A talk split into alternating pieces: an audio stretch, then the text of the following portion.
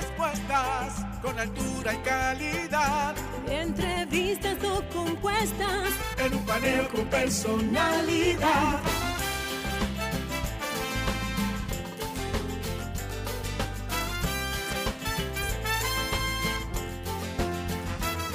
Un paneo con habilidad. Encuentro e interrogatorio. Un paneo con agilidad. Para lo importante y notorio. Un paneo sin recreo. Un paneo sin abucheo. Un paneo en su apogeo. Paneo, paneo, paneo. Saludos República Dominicana, soy José Eliseo Almanzar y esto es Paneo Semanal. Dando las gracias a Dios porque nos permite estar aquí con ustedes y a ustedes que nos hacen el honor de escucharnos por esta Sol 106.5 FM. De vernos en YouTube, en nuestro canal de Sol 106.5 FM y en, canal, y nuestro canal de Paneo Semanal.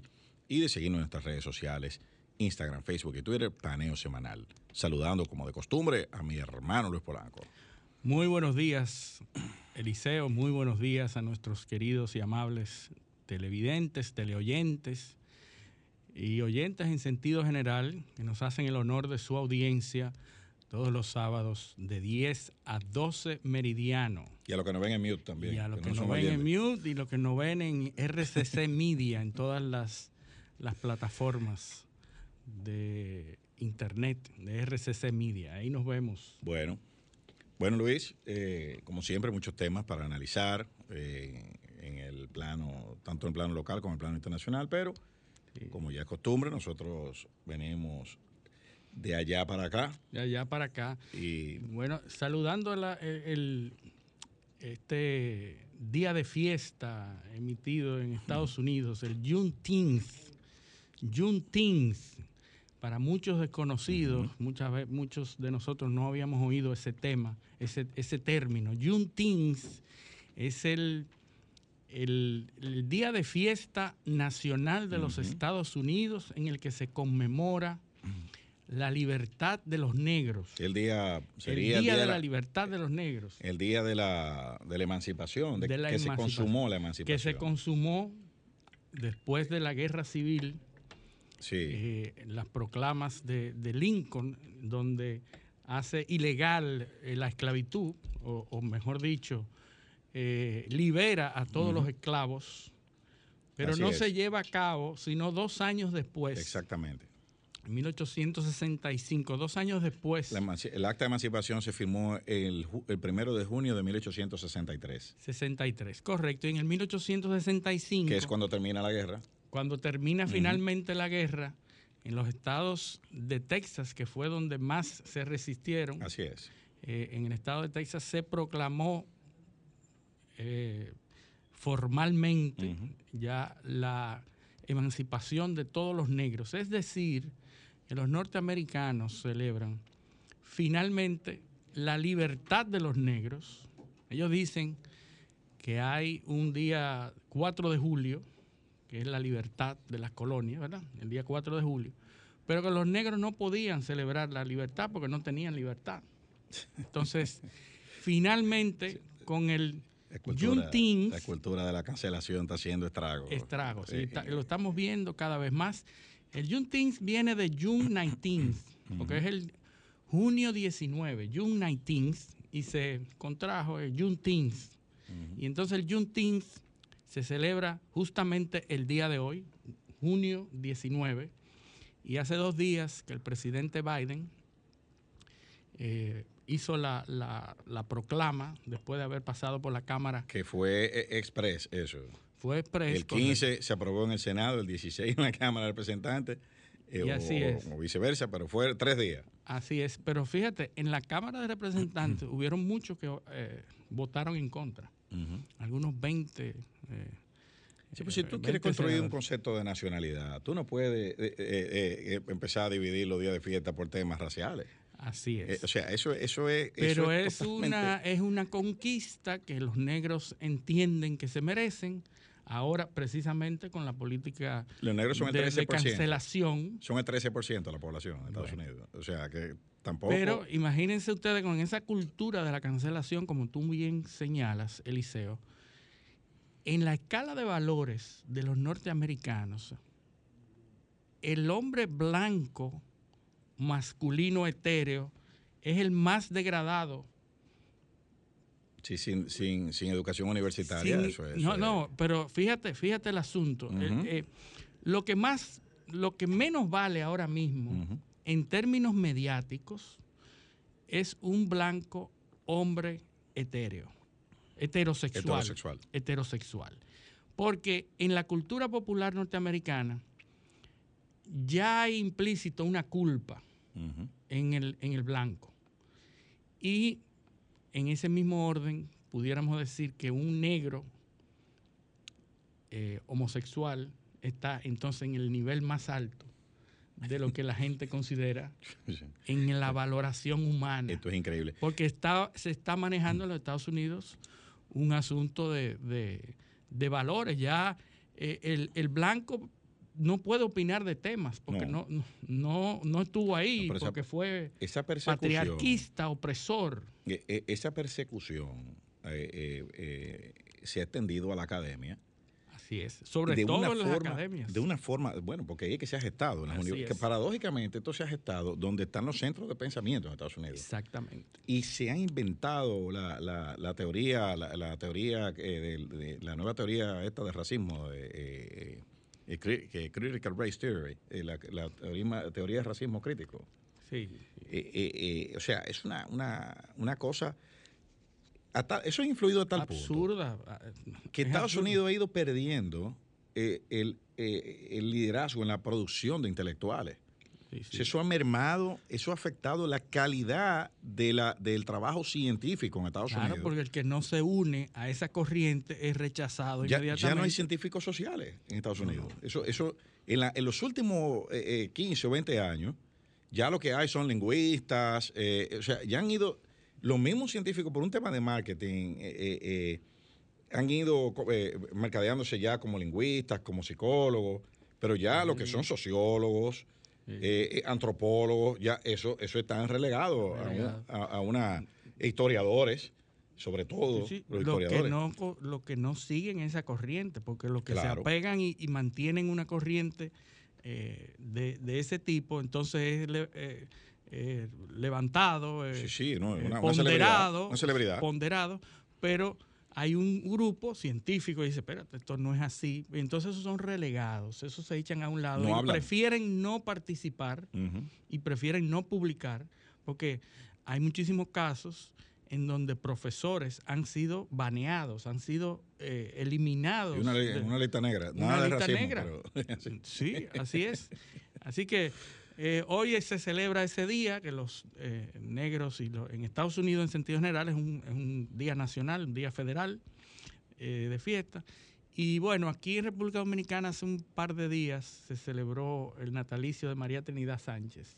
Sí, eh, mujer, mu- primera mujer ca- caída por violencia política. Así es. Y una mujer valerosa, era tía de, de- de Sánchez, el patriota, el, el patricio eh, Francisco de Rosario Sánchez. Se dice que transportaba eh, pólvora en las faldas. Y, Y se y le acusó de conspiradora. se le acusó de conspiradora. Un año después, increíble, la, la independencia nacional se produce en 1844, donde ella tuvo un papel preponderante. Pero un año después, Pedro Santana hace todos los esfuerzos por anexar la República Dominicana a España y ella obviamente complotó como muchos otros patriotas y cayó por esos... eh, Y Pedro Santana, y Pedro Santana como es natural en todas las revoluciones, una vez gana una facción, entonces se inicia una purga. Exactamente. Y eso mismo hizo Pedro Santana aquí. Eso fusiló- mismo hizo, cayó presa María Trinidad Sánchez, le prometieron, dice la historia, eh, que le prometieron su vida si decía los nombres de los demás complotantes y que ella no accedió y por eso fue condenada a morir, a morir en un fusilamiento. Y hay un acta muy interesante que leí de, de Alfao, en donde se dice María Trinidad Sánchez, mayor de 25 años, no, dicen la edad, los demás sí le dicen la edad de los que fusilaron, pero ella como mujer, nada más había que saber que era mayor de 25. Y entonces es condenada a ser fusilada. Entonces, el 16 de junio se cumple el 227 aniversario de su nacimiento. Y otro, otro, otra efeméride importante, y otra vez ahora yendo al plano internacional, es que se cumplieron 50 años de la guerra contra las drogas ah, en Estados Unidos, declarada por Richard Nixon, el 16 de junio de 1971. Y aquí sí hay tela por donde cortar. Porque eh, si hay una, un tema sobre el cual se ha impuesto un discurso maniqueo y sin base científica ha sido el tema de las drogas en Estados Unidos. Sí. O sea, tú lo has dicho, la, doctrina del enemigo. Sí, sí, el derecho penal el derecho penal del enemigo. Bueno, en el 71 se firma el convenio internacional contra el abuso de sustancias psicotrópicas. Ese es uno, de los tantos convenios, porque esto se viene, eh, eh, hay que, para poner en contexto, porque a veces uno eh, no, sigue la línea histórica de, de las cosas. Desde los años 20 se está intentando regular el tema de las drogas. Recordemos que en el siglo XIX vino la, guerra del opio. La guerra del opio. Con, China.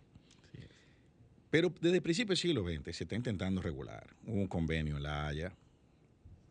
Hubo varios convenios después, eh,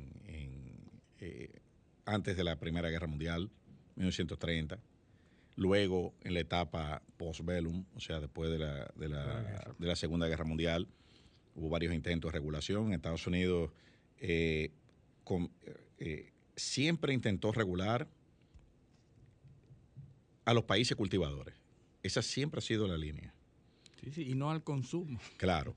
Después de la Segunda Guerra Mundial, cuando viene la amenaza al comunismo, venía el temor de, ser de la contaminación ideológica o la manipulación de la sociedad a través de, las del suministro de, las sustancias, de, opioides y, y, demás tipos de drogas.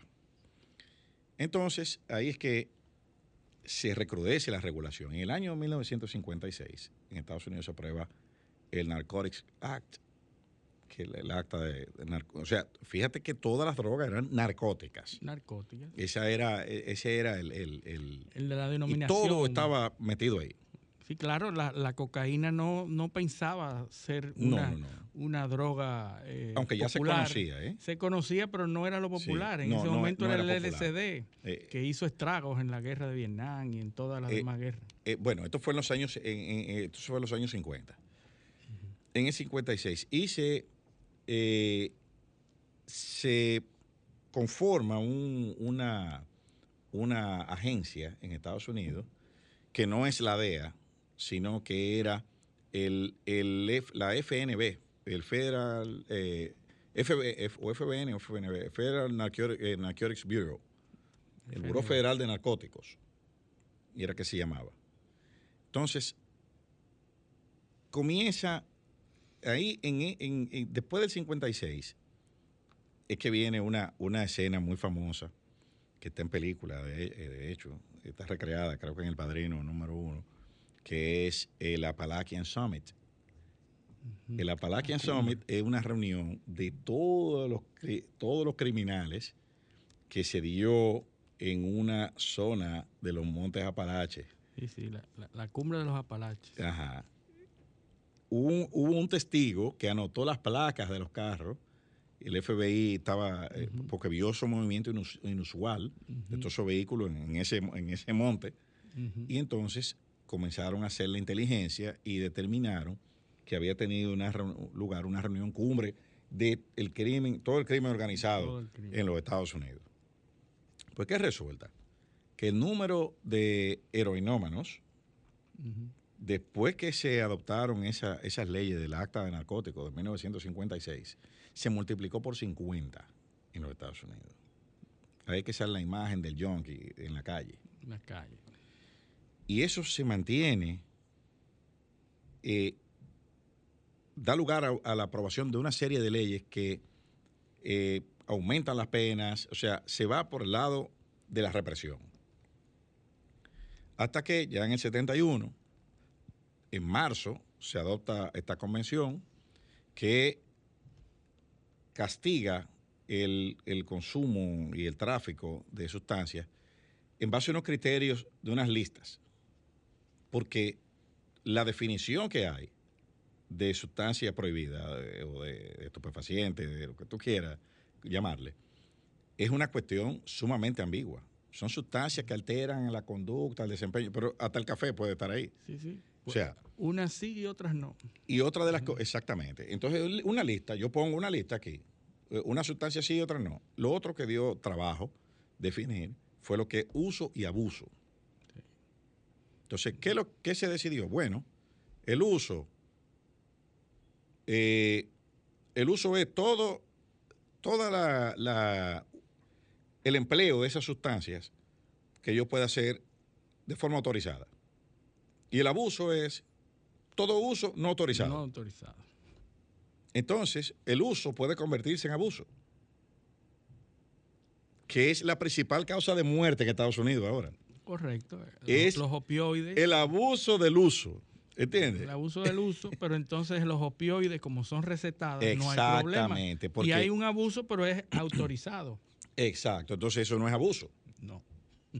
Según la, según la, la, eh, esta convención de Viena, digo de, de- de Ginebra, perdón. Ginebra. Entonces, e- esa, esa es la base de la industria farmacéutica de, de- la actualidad. De la actualidad. Después del 71, entonces se crea la DEA en el 73. Se disuelve la, la- la otra agencia, la Federal, El Buró. eh, el Buró Federal de Narcóticos, por los conflictos que tenía con el departamento, con, con el servicio de aduana en Estados Unidos. Entonces se crea la DEA. ¿Cómo crean la DEA? La DEA la crean a eh, utilizando oficiales de la CIA. Lo, lo trasladan de funciones. Y lo arman, dividen Estados Unidos en, en cinco o seis regiones eh, operativas.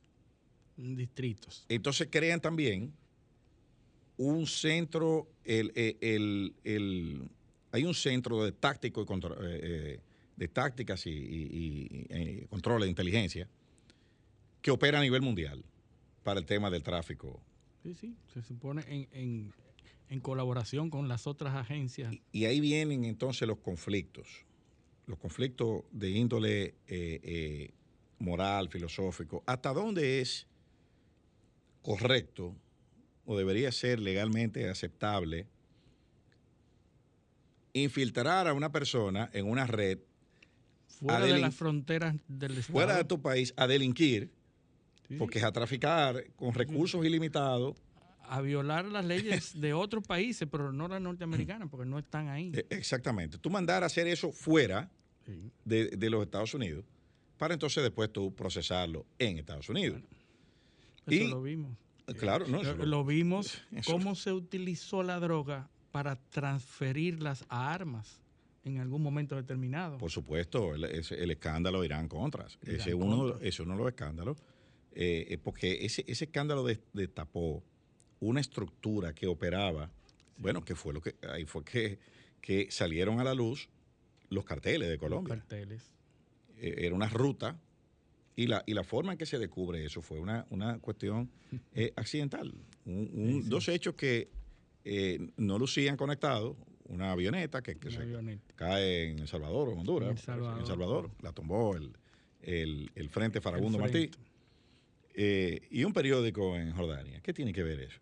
Bueno, pues, pues resulta que la avioneta iban unos agentes de la CIA, se identifican, se lo entregan a la inteligencia rusa, eh, o sea, se lo entregan a la inteligencia cubana, la inteligencia cubana sube a los rusos, porque operaban en la, el Frente Farabundo Martí, era una guerrilla de izquierda, Sí. eh, conectada con Nicaragua, o sea, es una, y los cubanos estaban ahí. Ah, sí, la, la, parte logística la suplían los cubanos. Los cubanos en la KGB, que estaba, eh, se lo entregan. Ah, tenemos dos agentes de la CIA. Bueno, pues hay un protocolo, se entregan, validan la identidad y ahí comienza toda esta tormenta que terminó en el despacho, nada más y nada menos que del National Security Advisor del presidente Reagan, el consejero nacional de seguridad del presidente Reagan terminó ahí. Ese fue el que se echó la culpa. vimos los, las audiencias en el Senado. Claro, de Oliver North. Oliver North, famoso, que se echó la culpa, se, asumió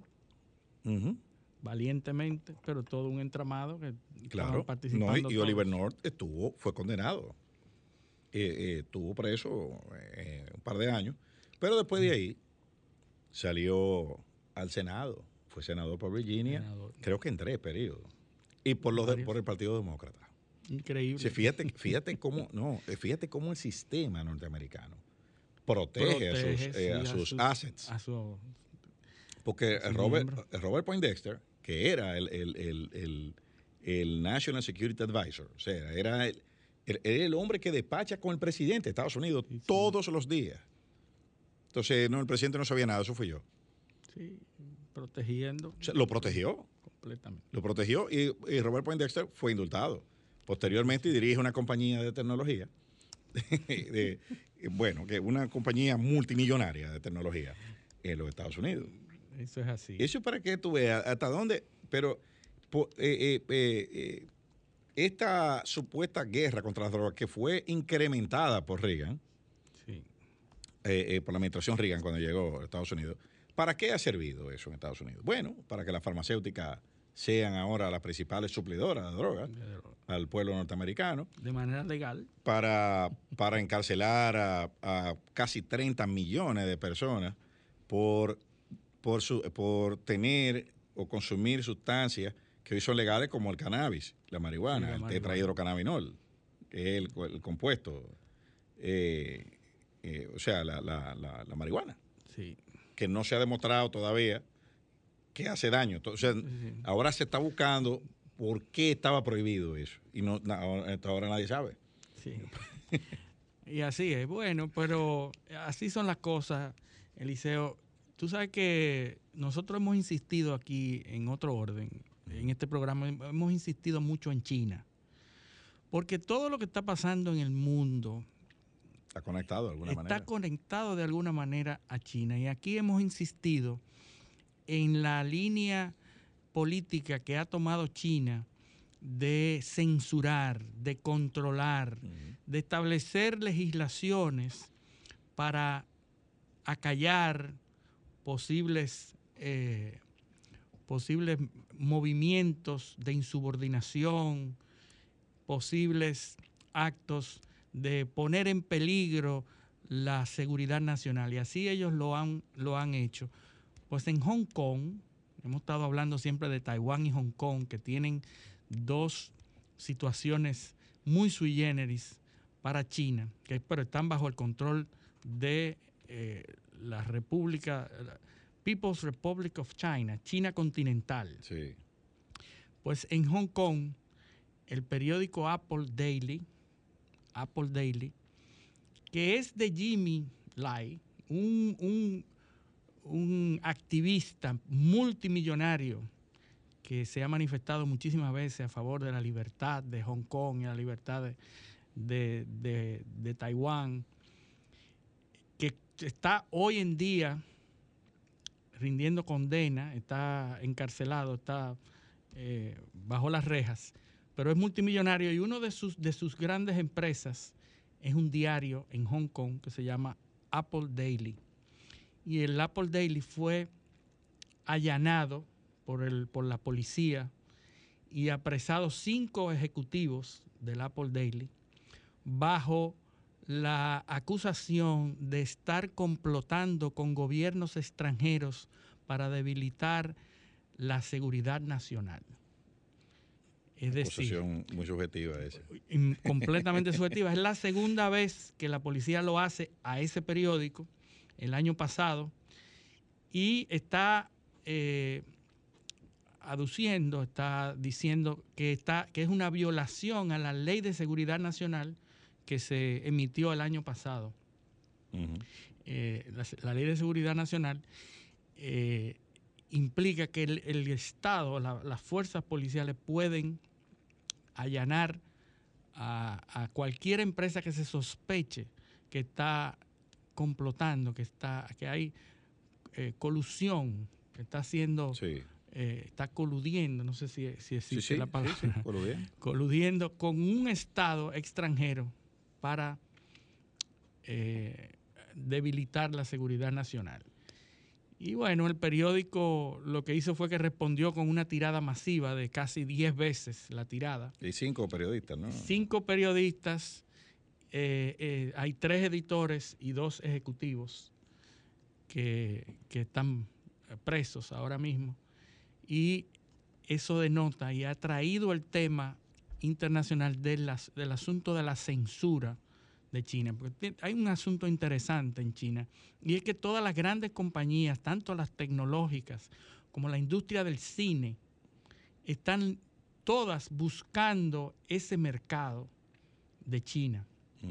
Pero para que una empresa... Es lógico. Eh, eh, claro, un, un mercado de millones y millones de personas, pero para poder estar en ese mercado tiene que corresponderse con las políticas de censura de, China. De millones y millones de personas que están en un proceso eh, eh, social ascendente. Social ascendente porque la economía está ascendiendo, está subiendo, están adquiriendo poder, eh, valga la redundancia, poder adquisitivo, se está incrementando su poder adquisitivo.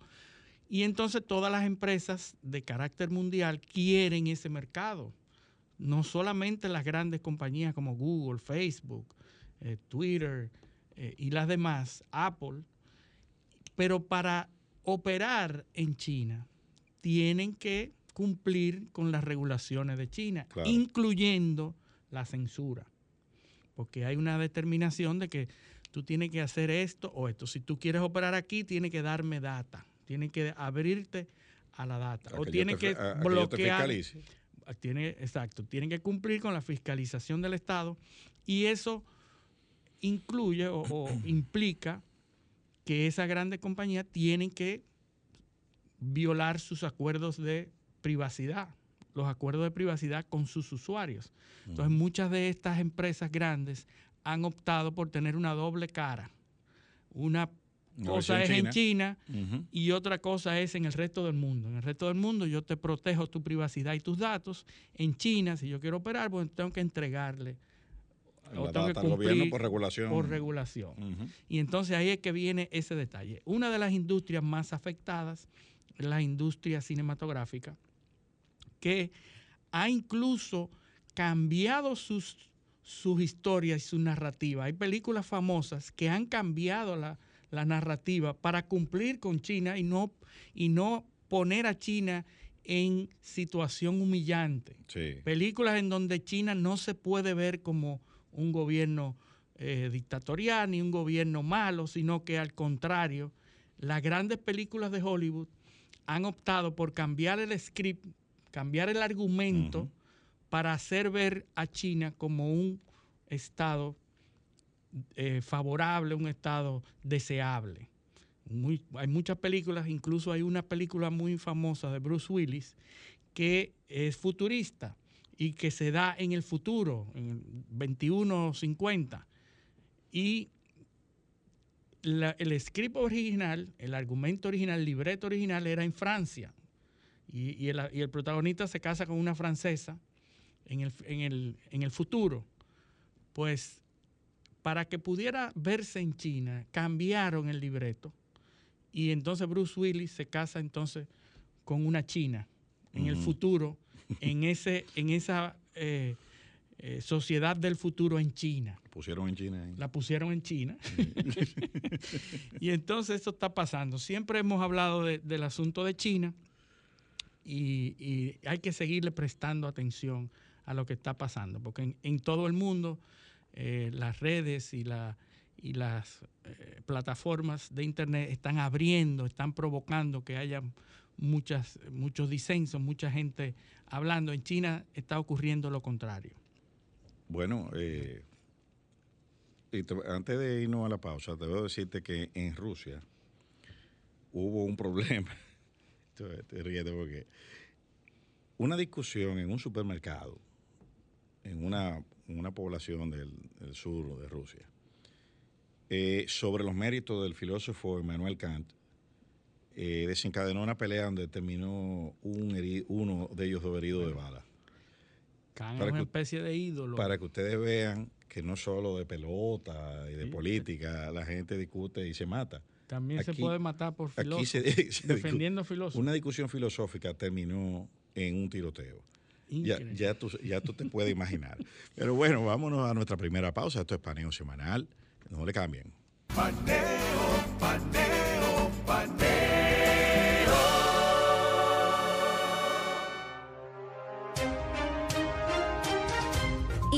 un breve informativo internacional de La Voz de América y RCC Miria. Al menos 36 heridos dejó el pasado martes la explosión de un coche bomba en una base militar ubicada en Cúcuta, ciudad colombiana fronteriza con Venezuela. Jair Díaz, Voz de América, Bogotá.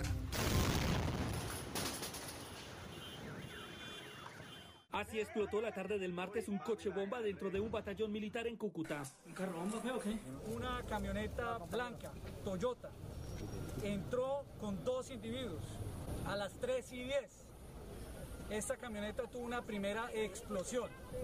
A las 3 y 12 una segunda explosión de la misma camioneta el presidente Duque rechazó este atentado terrorista y señaló que en las instalaciones de la base militar estaban presentes militares estadounidenses. Amigo, ¿también?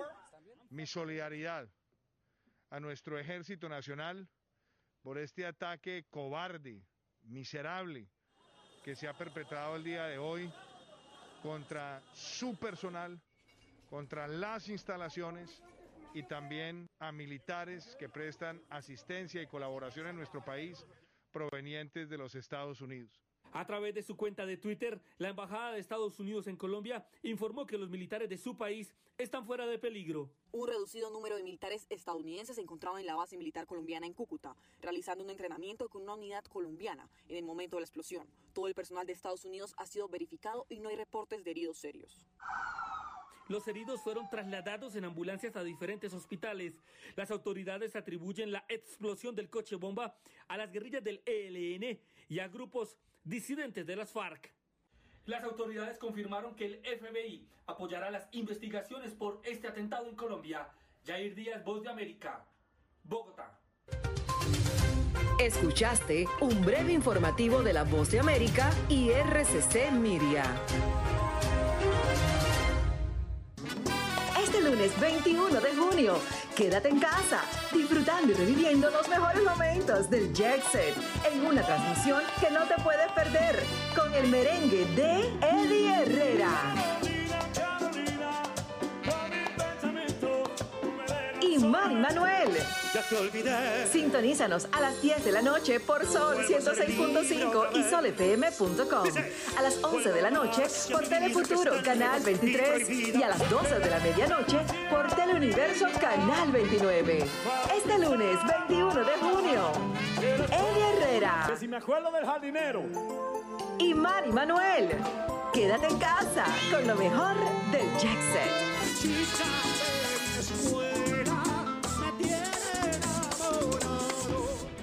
Sol 106.5, la más interactiva. Una emisora RCC Miria. Paneo, paneo, paneo.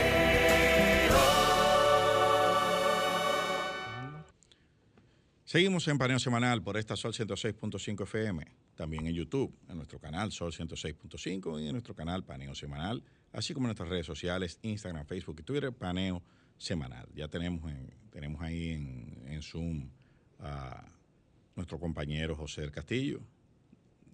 Buenos días, José. ¿Cómo estás? Micrófono, José. Muy buenos días a ustedes. Eh, un placer eh, de nuevo compartir con nuestra audiencia, evidentemente con el panel. Eh, y realmente, ya yo estaba del segmento anterior, pero no hay problema, yo espero. Este, no, eh, realmente quiero eh, referirme a un tema eh, que está afectando a, a mi provincia de Barahona. Y lo afectó durante los últimos días a raíz de una situación que generó la exportación de carbonato de calcio que extrae la empresa Belfon Enterprise desde las lomas de la Filipina. Barahona, como ustedes saben, tiene una herencia minera eh, por la, ricura de, digamos, de su, de su subsuelo, ¿no? Donde se encuentran sobre todo minerales no metálicos. Estamos hablando de yeso, de mármol, de caliza, de carbonato de calcio, eh, del Arimar. En el caso del Arimar, eh, Barahona ha aportado a la piedra nacional a, nuestro país, que nos distingue por ser única, por su singularidad, no solo por su belleza, porque es una piedra eh, con un azul turquesa hermoso y que sirve para artesanía, eh, para joyería, este, y que se vende a los turistas como un elemento singular de la República Dominicana, porque es en las Filipinas, precisamente los, cerca de la sección Los Chupaderos, eh, donde eh, se extrae en el único lugar del mundo el larimar. Eh, sal mineral también, de hecho, una empresa de la Corporación Dominicana de Empresas Estatales de Corde, que explotó durante muchos años, primero una empresa fundada por Trujillo, ¿no? Propiedad de Trujillo, la empresa Sal y Yeso, igual que la Marmolera. fueron empresas fundadas por Trujillo para extraer eh, el mineral, los minerales, en este caso mármol, sal y yeso, y eh, venderlo localmente, en el caso de la sal y del yeso para los usos eh, en construcción, en el caso del yeso, la sal tiene innumerables usos en la industria, igual que el, caso del carbonato de calcio que tiene cientos de, usos en la alimentación, en la farmacéutica, en la industria de, plástico y muchísimos otros sectores. Eh, pues la antigua sal y yeso en la, en la zona de las Salinas y Cabral extraía tanto sal como yeso, pero la exportación de yeso tradicionalmente generó en Barahona eh, una animadversión, digamos. ¿Por qué? Porque el puerto que descansa a orillas de la ciudad, es decir, del casco urbano de la provincia de Barahona, en el municipio Santa Cruz de Barahona, municipio cabecera, era el lugar que se utilizaba para la exportación de yeso. Eso eh, generaba, primero se transportaban locomotoras, todo el trayecto generaba una contaminación del polvillo. Era un momento, como ustedes conocen, donde evidentemente las regulaciones ambientales prácticamente eh, no existían. No había ese, ese cuidado, ese interés, ni siquiera esa preocupación sobre la situación del deterioro del medio ambiente, no en República Dominicana, a nivel mundial. El, ser humano no había hecho mucha conciencia de, de, la, de, la, de la situación o que requería el manejo de, del ambiente. Este, y eh, muchos años Barahona luchó con ese tema del polvillo en el proceso de exportación, transporte desde las salinas por locomotor y luego en conveyor, en correas, se generaba una exportación a cielo abierto que provocaba cada vez que se producía esta operación una contaminación. Prácticamente el polvo se eh, enseñoreaba en el municipio cabecera entonces acaba de suceder algo similar y hasta cierto punto rememora ese, ese elemento que tanto se combatió, que tanto se condenó, que con lo que vivió Barahona muchos eh, por décadas, eh, hasta que cesó la operación de la mina de, sal y yeso, sobre todo de la parte de yeso, porque la salina intermitentemente eh, funciona, opera en, algunos momentos, sigue siendo propiedad del consorcio estatal de Corde o del Estado, porque no sabemos la situación jurídica de Corde eh, eh, hace tiempo que está en proceso de disolución. Eh, y se ha generado una contaminación, digamos, en la zona del puerto. Ha habido una acción de parte de sectores desde hace tiempo en contra de la extracción minera por parte de la Belfa. Yo en ese caso he sido siempre abanderado de que los proyectos de desarrollo se realicen en la provincia de Barahona. La provincia de Barahona es eh, la séptima provincia más pobre de la República Dominicana, no cuenta con fuentes de empleo y Barahona tiene una tradición minera. Barahona es cuatribolía y minosa, no por, no por nada, sino por precisamente esa tradición eh, minera. De hecho, el término cuatriboleado no se sabe, hay muchas tesis, eh, pero no se sabe de dónde, de dónde sale, pero lo de minero sí evidentemente tiene una relación a esto que he explicado durante el transcurso de mi intervención. Ahora, esa minería, lo hemos dicho desde el inicio, tiene que ser sostenible tiene eh, que contar con el medio ambiente, pero no solo la operación de extracción. La minería, por razones naturales, es agresiva en contra del medio ambiente. Tú tienes un material, el que sea, metálico, no metálico, incluso en el caso del petróleo y del gas, en el subsuelo tienes que retirar la capa vegetal, tienes que, eh, eh, en el caso de la minería de cielo, abierto, porque hay varias modalidades, está la, modalidad subterránea, que entonces tú haces hoyo debajo de la, la tierra eh, y túneles, como el caso del Larimar, que se produce de esa manera. Sin embargo, arriba, igual, hay un proceso de, de digamos, de, retiro de toda la capa vegetal por la operación misma que requiere la minería subterránea, pero en la de cielo abierto muchísimo más.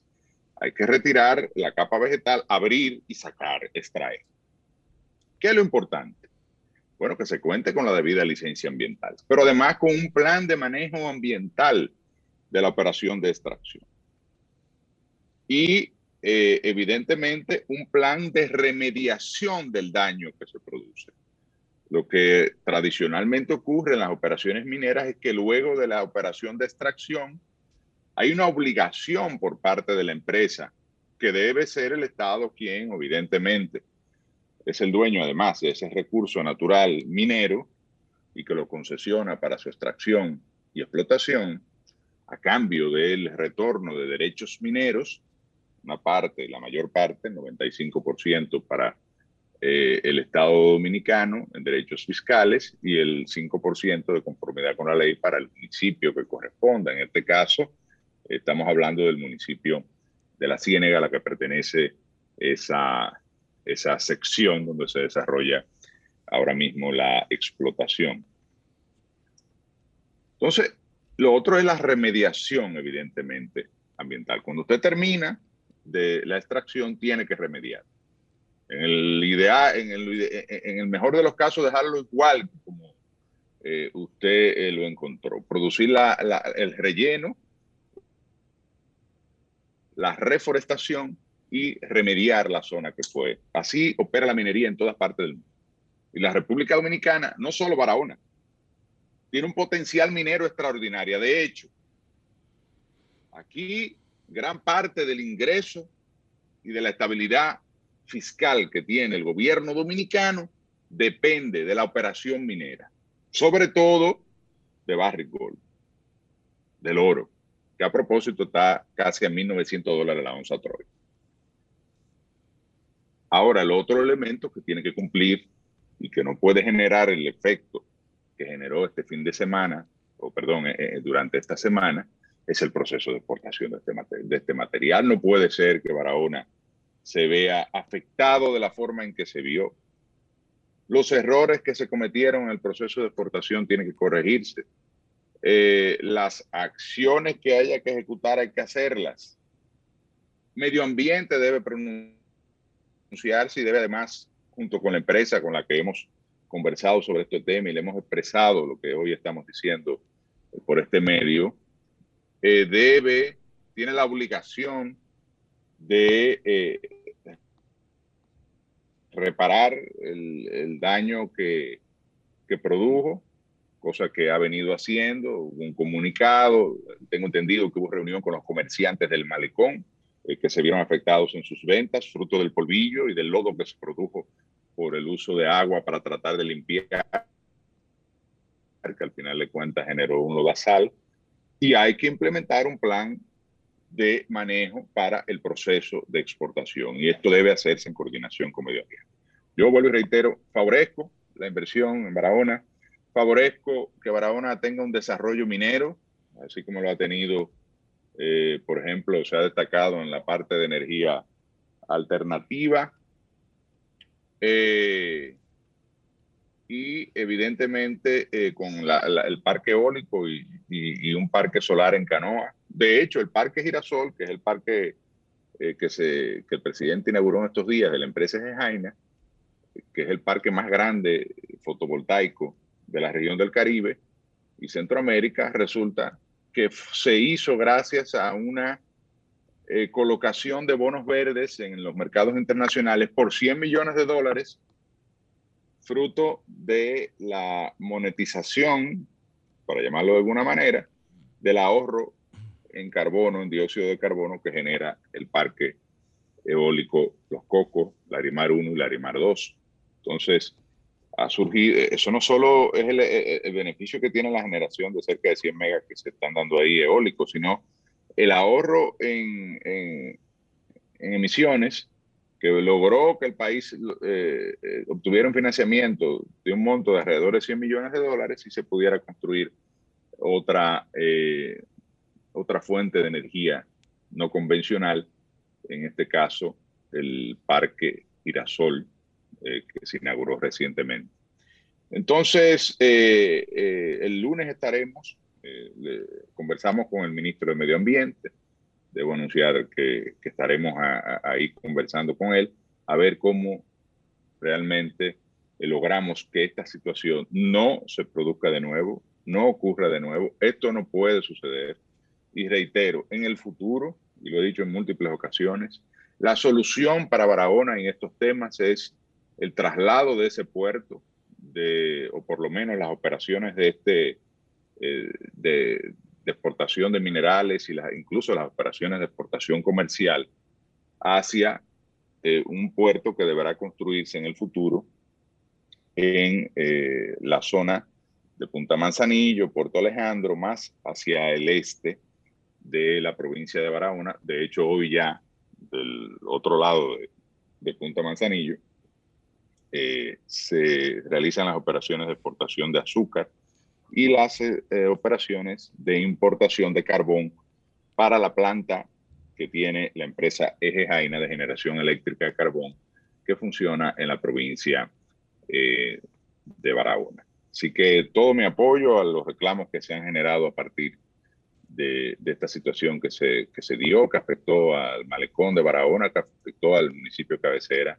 eh, que produjo una eh, contaminación visual y una contaminación también, evidentemente, eh, en el aire con esta, este polvillo que a pesar de que el carbonato de calcio es, un, es uno de los minerales más inocuos, al contrario, o sea, es un producto inerte que incluso sirve para eliminar la acidez de, otros, de otros componentes, eh, como quiera, genera un efecto en la vía respiratoria como natural. Y eh, el otro, la contaminación visual que se produjo en esa zona y el daño que se le generó a los comerciantes y a los habitantes eh, de la zona durante la el proceso de exportación.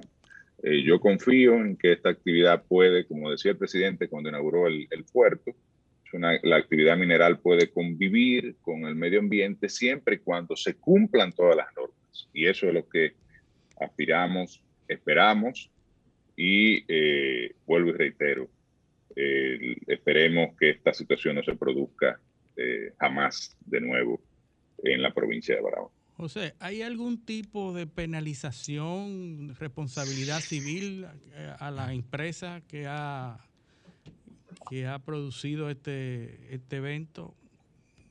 Que tú sepas. Bueno, eventual. Eh, la empresa ha actuado rápidamente, ha generado la limpieza de la zona. Ayer me parece que se terminó el proceso de limpieza, a lo que felicitamos y celebramos. Eh, la empresa ha prometido tomar una serie de acciones para evitar que esto se produzca, incluso un nuevo protocolo para el proceso de exportación y el manejo del, proceso de exportación y de los equipos que están involucrados, sobre todo los camiones, que fueron los que eh, produjeron la gran contaminación. Eh, y la reparación a los comercios. Incluso la empresa anunció, y bueno, emitió un comunicado en ese sentido, pero además, cuando conversamos con ellos, nos eh, plantearon que está, estuvieron en conversación con la Asociación de Comerciantes del Malecón de la, a los fines de repararlos económicamente por la pérdida. Luego el Ministerio de Medio Ambiente podría tomar medidas. para mí la medida más importante y eficaz es que realmente el Ministerio eh, pues produzca eh, un, junto con la empresa un plan de manejo para el proceso de exportación. Porque entendemos que, que probablemente, y el lunes cuando estemos con Orlando, con el ministro de Medio Ambiente, pues le vamos a pedir evidentemente el plan de manejo ambiental de la operación de extracción, eh, los estudios que se generaron, porque son temas que nos preocupan y que debemos darle seguimiento para que realmente se genere la, la, remediación ambiental y, se maneje la operación de la forma en que ha sido eh, pactada con el Ministerio de Medio Ambiente. Eh, pero además debe existir, y si no existe, debe producirse un plan de manejo para el proceso de exportación que permita un protocolo que evite esta, esta contaminación. No solo para Belf, incluso para las otras empresas que exportan eh, materiales y agregados. Eh, muy conocido es el proceso que hace eh, tradicionalmente la empresa Curi Industrial, que exporta agregados, caliza, blog y otros agregados a la construcción que extrae sobre todo de la zona de Cabral, una cantera que opera allí, y eh, de una industria donde produce eh, bloques de concreto eh, que está en la zona de Palmarito, en, la, en el municipio cabecera, en Barahona. Y se ha generado conflictos hasta ahora. se han podido solucionar y Curi ha mejorado su proceso, pero todavía Curi cuando exporta produce ciertos niveles de contaminación. O sea que yo pienso que es algo que debe manejarse también en un entorno global, comprometiendo a todas las empresas que utilizan ese puerto, que está, vuelvo y reitero, en el malecón de Barahona, y que el deseo del varonero, el sueño del varonero, el anhelo de los varoneros, de todos nosotros, que hemos hablado tanto del desarrollo turístico, el, el deseo que expresó incluso el propio presidente, sin embargo, evidentemente, eh, acciones de esta naturaleza pues no, no, no contribuyen con el tema que, que, es el desarrollo turístico y que ese puerto sea un puerto de cruceros y que ahí se pueda construir eh, un, un, pequeño, una pequeña ciudadela como se produce en otros lugares donde los puertos, los cruceros se paran, los eh, turistas se desmontan, se encuentran con restaurantes con tiendas, con gift shop para comprar Larimar. Y ahí mismo también se encuentran con los eh, lugares para comprar eh, los, eh, los tours y visitar la mina de Larimar en una ruta que, que debe realizarse, visitar la ruta del café, ir a Polo, ir al lago Enriquillo, ir a la laguna de Cabral, ir a la playa del Quemaito, ir a Paraíso, a Los Patos, a donde quiera. Entonces, real y efectivamente una cosa no convive con la otra.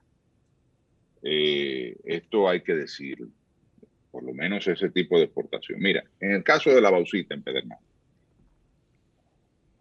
la bauxita en Pedernales, cuando se produce la propuesta de impulsar el desarrollo turístico, lo primero que hace el gobierno del presidente Danilo Medina es parar el proceso de exportación de bauxita. de, extracción de bauxita. Y la exportación que se estaba haciendo. Hoy en día eso se ha retomado, pero lo que se está exportando, según tengo entendido, son eh, ya material que se había extraído en lo que viene el desarrollo turístico, lo que se produce en las inversiones. yo no lo veo mal, eh, mientras si no hay desarrollo turístico, todavía no hay el primer hotel, ni hay la primera inversión, ni, ni, ni, nada, pues entonces, mientras tanto, si el pueblo tiene que vivir de bauxita, que viva de bauxita.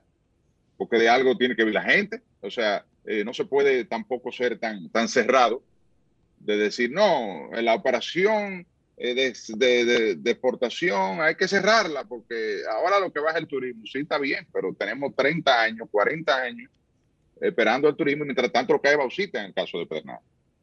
Y en el caso de Barahona, mientras tanto, lo que hay caña, lo que hay agricultura, lo que hay es eh,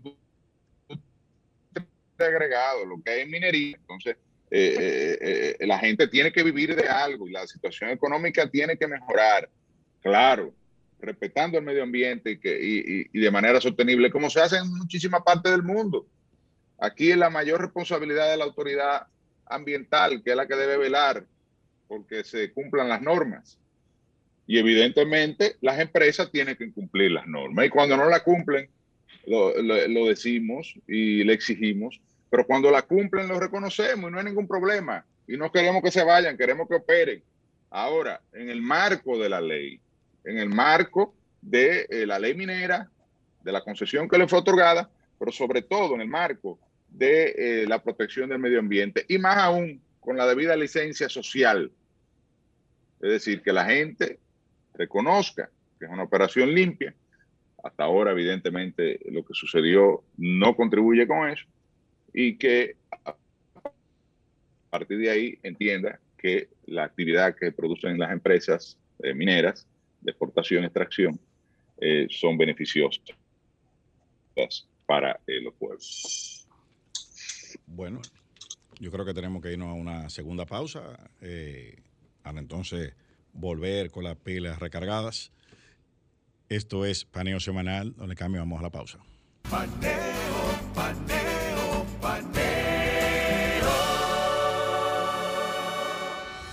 RCC Media presenta un mensaje preventivo contra el coronavirus.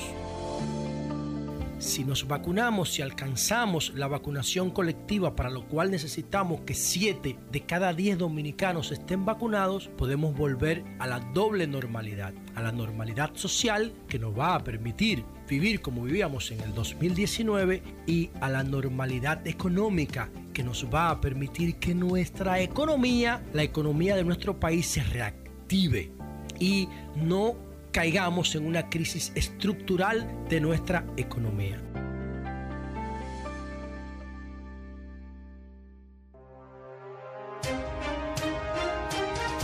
Y ahora un breve informativo internacional de la voz de América y RCC. Bitcoin, una palabra que no era conocida por la mayoría de los salvadoreños, ahora es la más pronunciada en todo el país desde que el presidente Nayib Bukele legalizó el uso de la moneda virtual. El tema ha elevado grandes expectativas en la población salvadoreña, alertas entre la banca multilateral en el ámbito internacional y más preguntas que respuestas entre los economistas. Reporta Claudia Saldaña desde Salvador. Lo que nació hace dos años como un experimento en una comunidad costera de El Salvador, Bitcoin Beach, es ahora la tendencia y el orgullo de esta población, en la que sus habitantes adoptaron voluntariamente el Bitcoin en distintos negocios. El precursor del proyecto Bitcoin Beach asegura que esto solo puede traer beneficio al país. El Salvador será el próximo Silicon Valley. Bitcoin es el futuro, Bitcoin es tecnología y sí, es descentralizado, no tiene un gobierno que lo regule. Eso nos da la libertad a, poner a poder tener el control sobre nuestras finanzas. Así, bajo la presidencia de Nayib Bukele, El Salvador es el primer país en el mundo en adoptar el Bitcoin como moneda legal en curso. Según la normativa, todos los comercios están obligados a aceptar Bitcoins como método de pago. Mientras unos celebran, lo logramos. En mi tienda acepto Bitcoin. Algunos expertos advierten. Cualquier persona va a poder traer sus bitcoins, lo va a poder transformar a dólares. Eso es lo peligroso de todo, porque los bancos eh, están regidos por una normativa totalmente diferente. Está basado en el control del lavado del dinero, pero sí se le llegara a obligar a los bancos a hacer esto, esto va a dar la connotación de que El Salvador es un paraíso fiscal. Algunas instituciones ya buscan información sobre esta criptomoneda. Nuestro equipo de la alcaldía ¿verdad? ha venido a este lugar para tratar de aprender cómo se usa esta moneda. Mientras el presidente del Banco Centroamericano de Integración Económica, Dante Mossi, dijo que esta entidad dará asistencia técnica y acompañará el proceso de implementación del Bitcoin en El Salvador, el Fondo Monetario Internacional advirtió que la adopción de esta moneda virtual puede generar problemas legales y económicos. Claudia Saldaña, Voz de América, El Salvador. Escuchaste un breve informativo de la Voz de América y RCC Miria. Sol 106.5, una estación del grupo RCC Miria. Paneo, paneo, paneo. Seguimos en Paneo Semanal por Sol 106.5 FM y también en YouTube, en el canal de Sol 106.5 FM, en el canal de Paneo Semanal, así como en nuestras redes sociales, Instagram, Facebook y Twitter. Bueno, y seguimos, vamos a, a un tema internacional eh, relevante. Esta semana hubo una cumbre Acaba entre. Vladimir Putin y Joe Biden.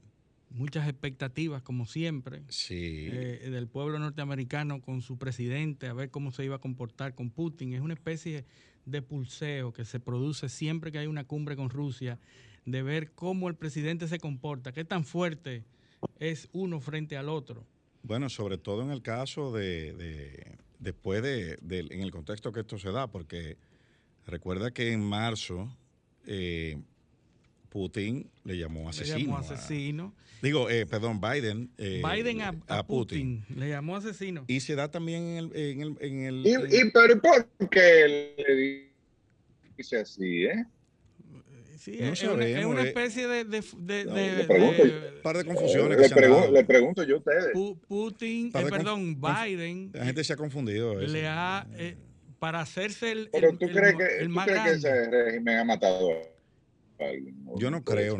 Hay gente que se ha intoxicado eh, en alguna sustancia. Pero también los amigos de Putin se mueren. O sea, Sí, eh, claro, todo, todo el mundo se muere. claro. Pero fíjate que ambos gobernantes han, han querido sacar provecho de ese match o de esa, de, esa, de esa reunión. Siempre hay uno que quiere sacar provecho y hacer verse como más fuerte que el otro. En el caso de Biden, digo, es un asesino para, para sobrepasar el, el- el- el asunto de la reunión en Alaska y de, y de eh, lo, lo que se habla de, de Putin y sobre todo una investigación interna sobre la, la relación de Rusia en las elecciones del 2016, que ha estado caliente y que ahora han Sí, estado eh. tratando de levantar. Y entonces, Es bueno que es bueno que tú traigas ese, ese tema, porque antes de esta reunión entre Joe Biden y, y- y Vladimir Putin, que se produjo el miércoles, el lunes en Bruselas estaba reunida la Organización del Tratado del Atlántico Norte, Atlántico la OTAN. Después de la reunión que se produjo eh, en, en, en- en Inglaterra del grupo de los siete, del G7. Sí.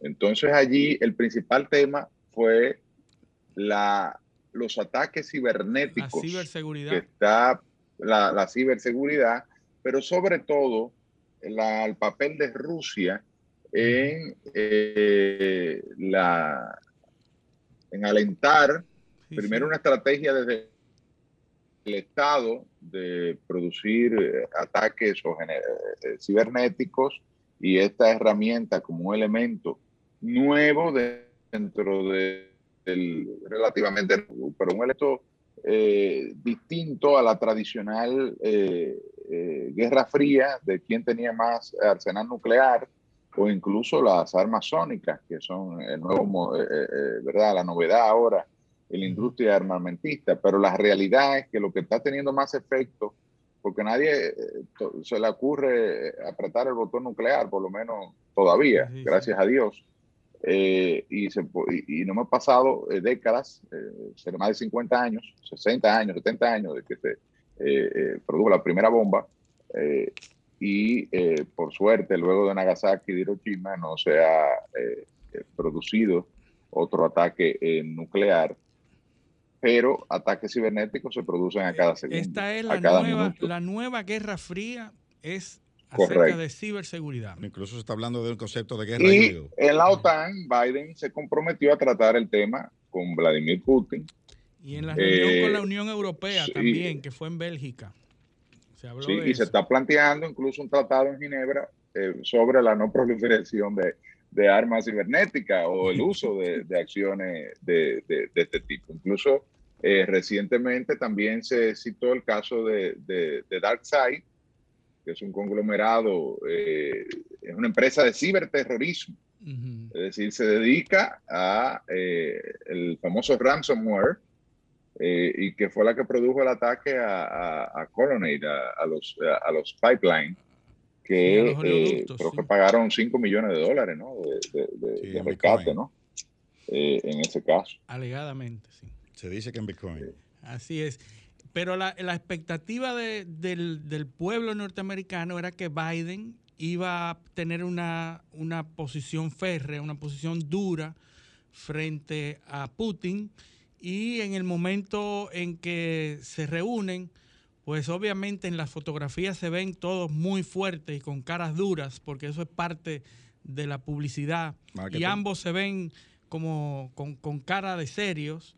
Eh, nunca débiles, pues en la reunión eh, Putin pasa de ser asesino, como lo, señaló Biden, a ser un adversario, eh, digno adversario, un, digno adversario de una gran nación amiga. Entonces pasa de asesino a digno adversario. Pero tampoco se menciona el asunto de, Navalny, que es el, el bueno, sí.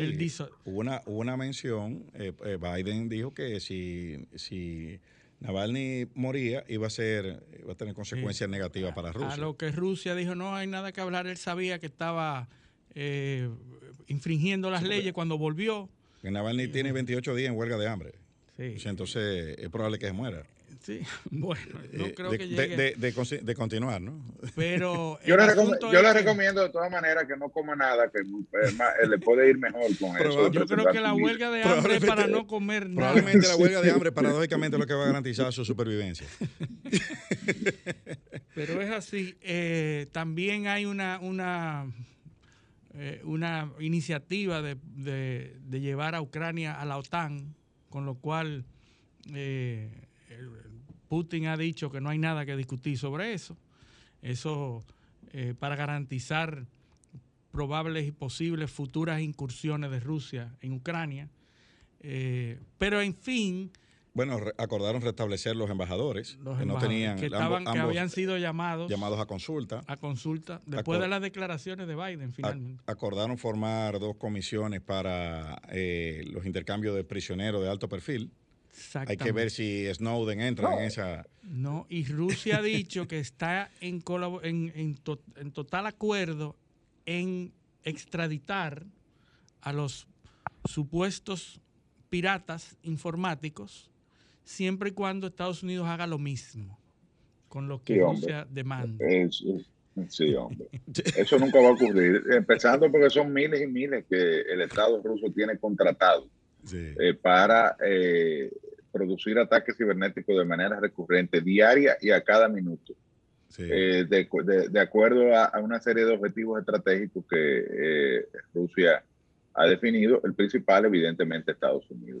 Bueno, este, Incluso el mayor ataque cibernético que se ha generado en la última en los últimos tiempos fue contra una empresa que salió a bolsa recientemente, eh, y eh, todo lo que plantea, lo que se plantea es que fue un ataque dirigido por eh, desde Rusia, ¿no? Desde Rusia.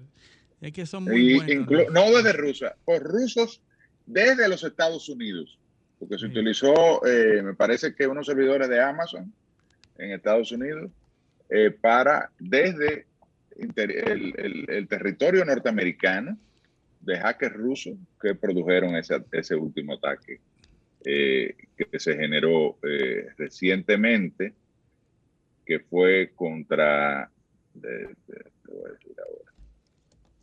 eh, fue con una empresa que contra el hackeo de SolarWinds. Sí, no, SolarWinds. que salió, salió a bolsa recientemente. Sí, lo más que se ha llegado, José, es a relacionar a esos grupos de piratas cibernéticos asociarlos a gobiernos o a grupos anteriormente señalados como rusos, porque las herramientas utilizadas y los códigos, cuando lo descubren, eh, tienen mucha similitud a lo que han usado otros grupos. Y entonces se dice que hay cierta relación de un grupo con otro grupo que a su vez ha sido señalado Oye lo que dice, eh, el, ataque a SolarWinds no fue un hackeo más. Alrededor de mil hackers del SBR, según cálculos de Microsoft, participaron en un complejo esfuerzo que permitió a los rusos entrar en la cadena de suministro de software que se canaliza a agencias gubernamentales, empresas de Fortune 500 y laboratorios de ideas. Con el objetivo de ponerle su puerta trasera ahí. Claro, porque SolarWinds, José, no sé si los amigos saben, que es una empresa de las primeras empresas, de las más reconocidas empresas que tiene que ver con la protección de las redes.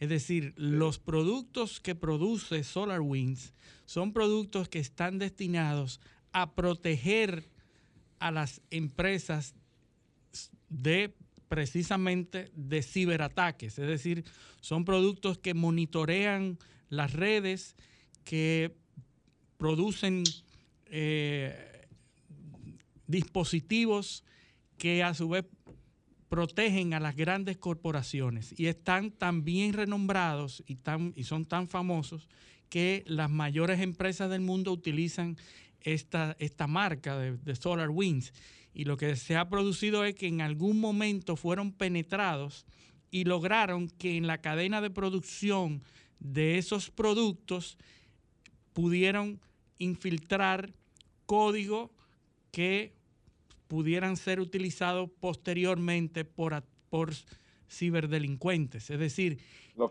los famosos backdoors. Los backdoors, imagínese usted que usted está protegido en su empresa por productos reconocidos y que uno, un empleado en un proceso...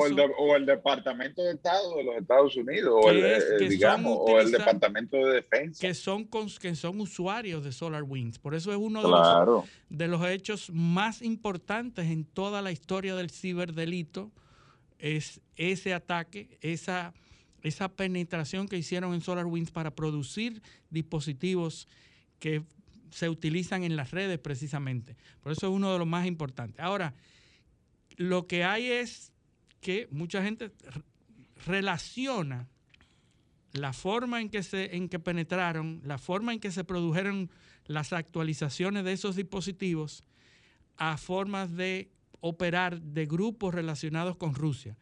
Si los gobiernos tuvieran claro y preciso que esos ciberdelincuentes están asociados al Estado ruso, pues ya tuviéramos eh, una guerra abierta y, directa. Lo que pasa es que el gobierno ruso no se asocia directamente con estos grupos, ni va a asumir, ni va a decir. eso, es eso, es uno de los problemas del, ciberdelito y, de, y, de los grandes retos para la ciberseguridad que es que eh, cualquiera en, en, cualquier parte del mundo eh, con acceso a una terminal puede eh, generar un hackeo o, un ataque de diferentes tipos o un ataque coordinado. Por ejemplo, este de SolarWinds se habla de mil hackers a la vez.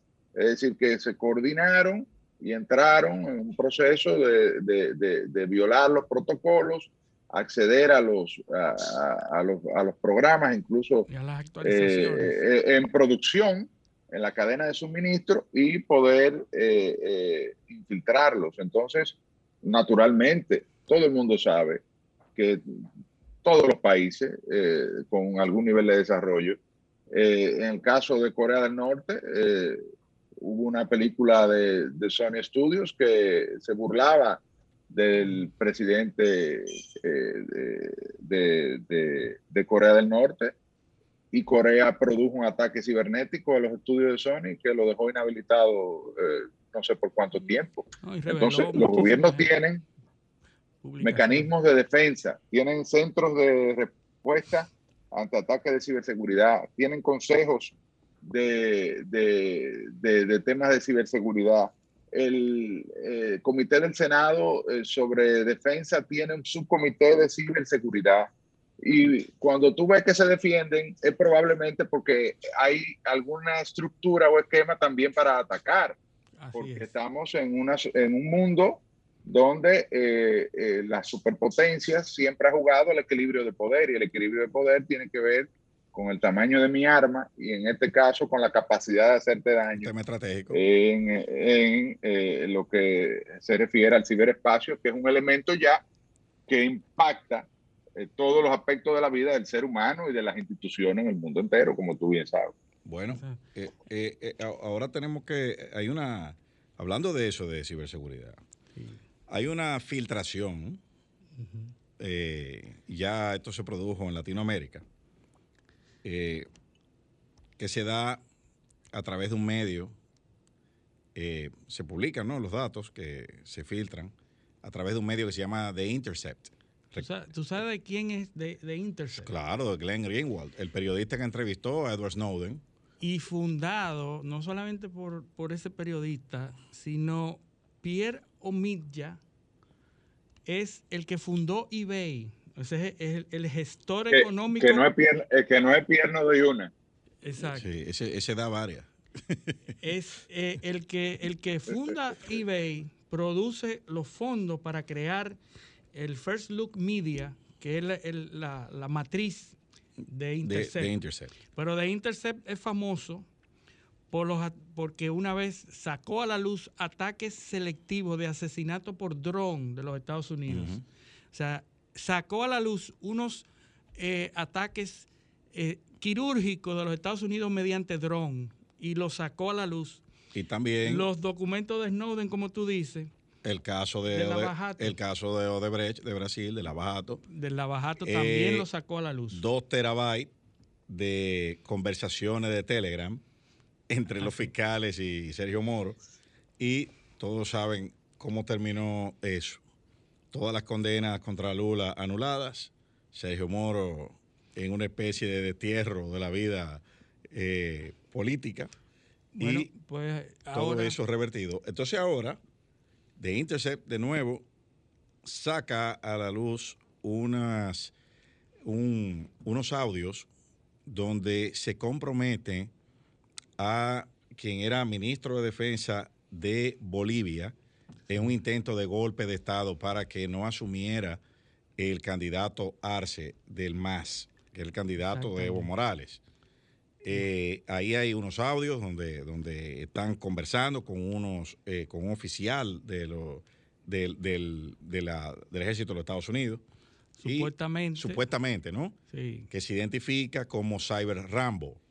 Rambo cibernético, que era supuestamente responsable de difundir eh, un, eh, un, algoritmo que él había creado para, eh, por Twitter, atacar al MAS, al, partido de Evo Morales, movimiento al socialismo. Así es. El, lo que se dice es que se trató de hacer un golpe de Estado a Bolivia para que Arce no pudiera juramentarse, juramentarse como, presidente. Tenemos, sabemos, Evo Morales, a pesar de, la, de que la constitución no permite más de dos periodos, en, en Bolivia son periodos de cinco años, Evo Morales se la arregló, se las arregló para estar por un tercer periodo y hasta un cuarto periodo. A saber si un algoritmo que eh, y, entonces, bueno, eh, que el, referéndum en Bolivia favoreciera finalmente la continuidad de Evo Morales. Lo que sucede es que eh, la, elección que se impugnó,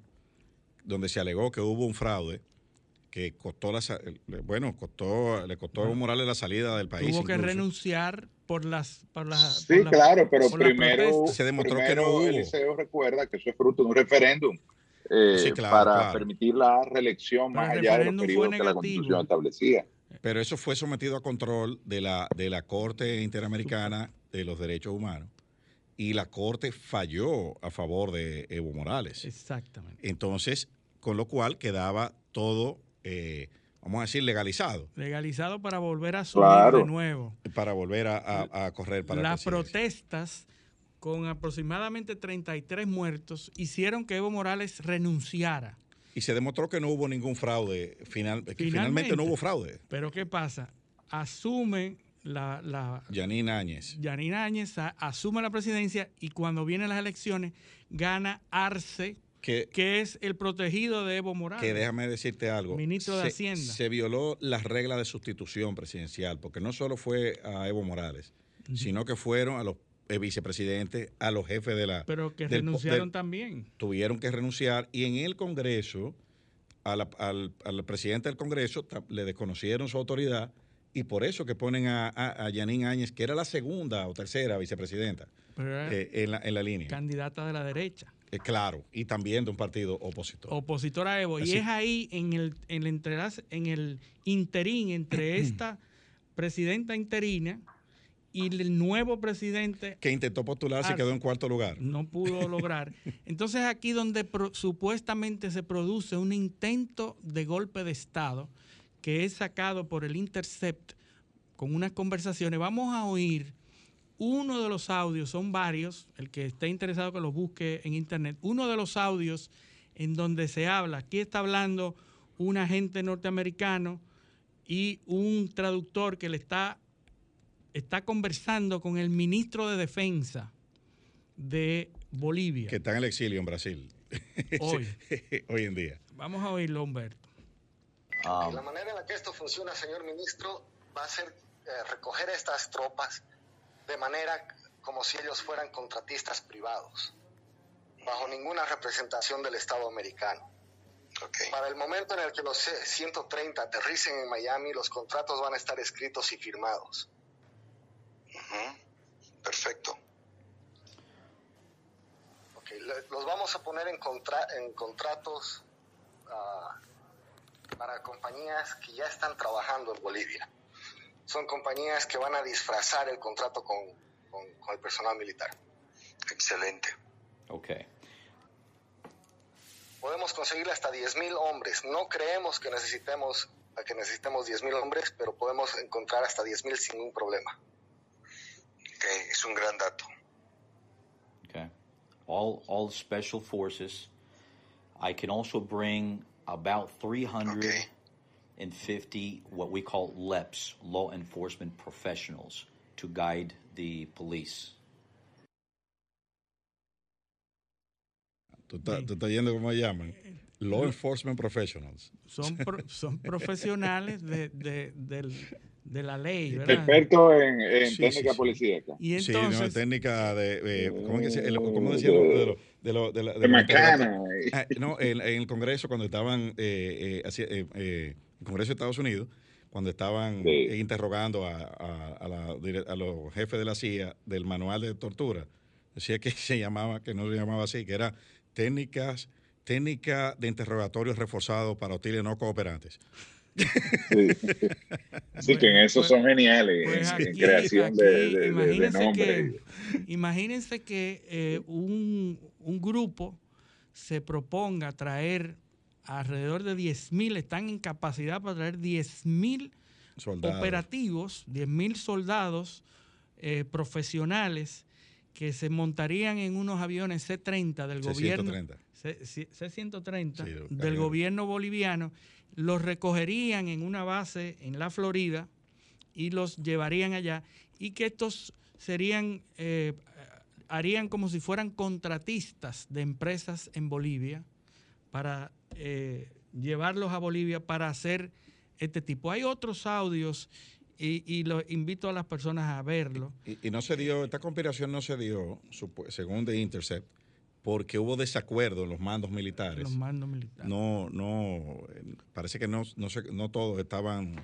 estaban en esa, en esa línea.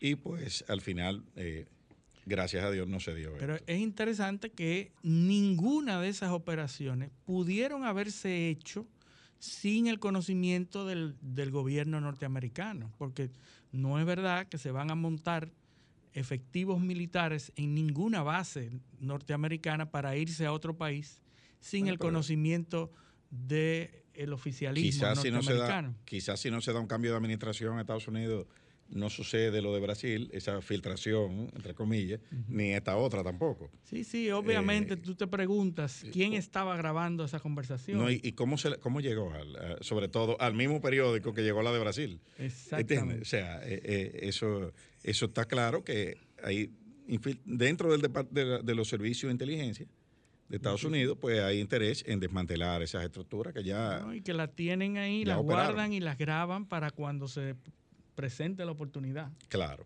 eso, eso, eso, eso es así. Pero bueno, y ya vámonos al plano local.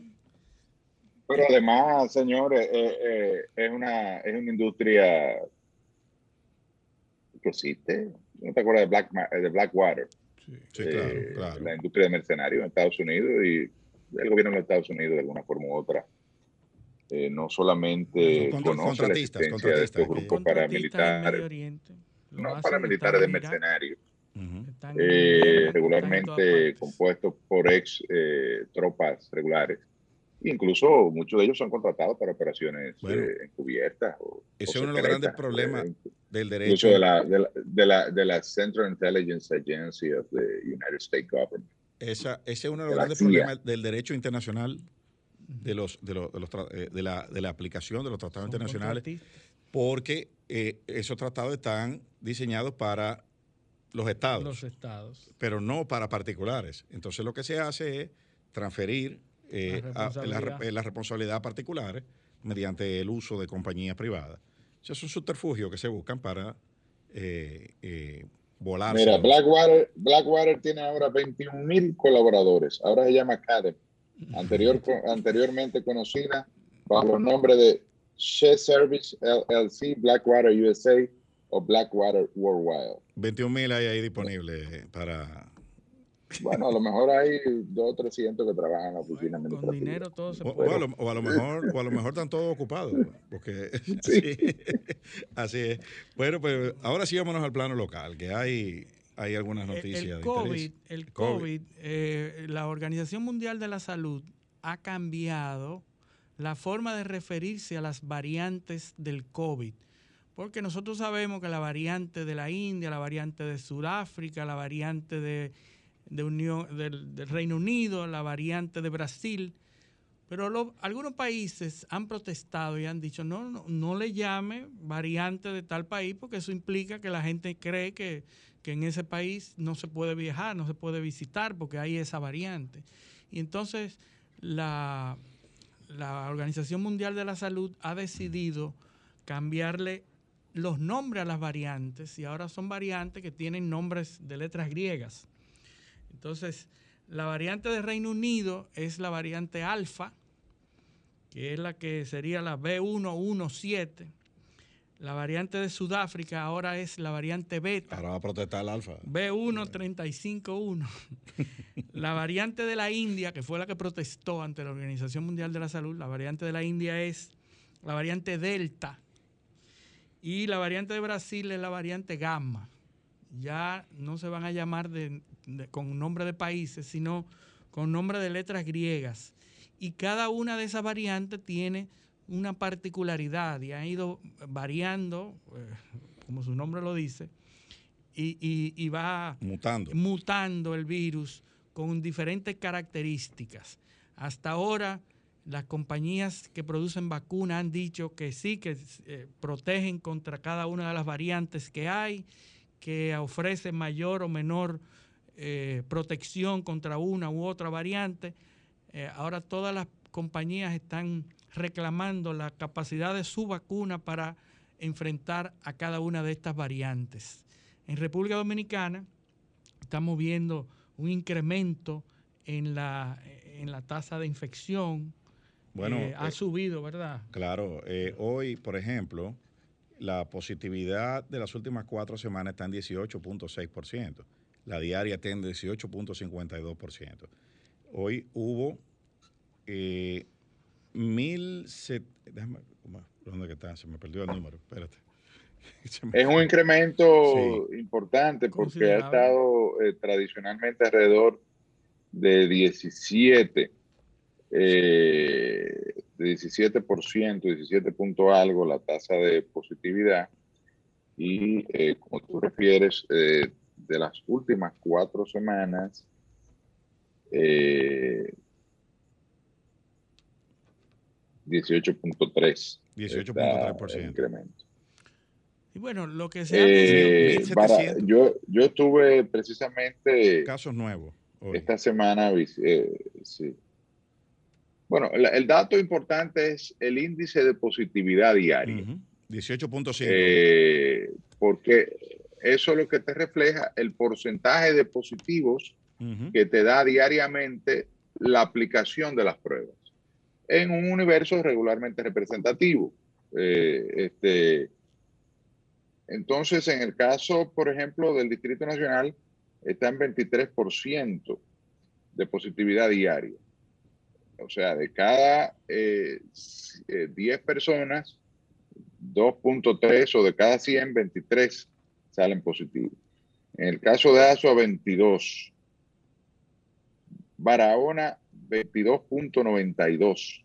Barahona ha estado liderando, el- en, la, en la semana pasada estuvo en primer lugar de positividad diaria, luego bajó a segundo lugar, hoy está en- como en quinto lugar, quien está liderando ahora es Peravia, eh, hay nueve provincias por encima de 20 puntos de positividad diaria, esto es el Distrito Nacional, Asua, Barahona, La Altagracia, La Romana, como dije, eh, la provincia de Peravia, San Cristóbal, San Juan de la Maguana y finalmente la provincia de Santo Domingo.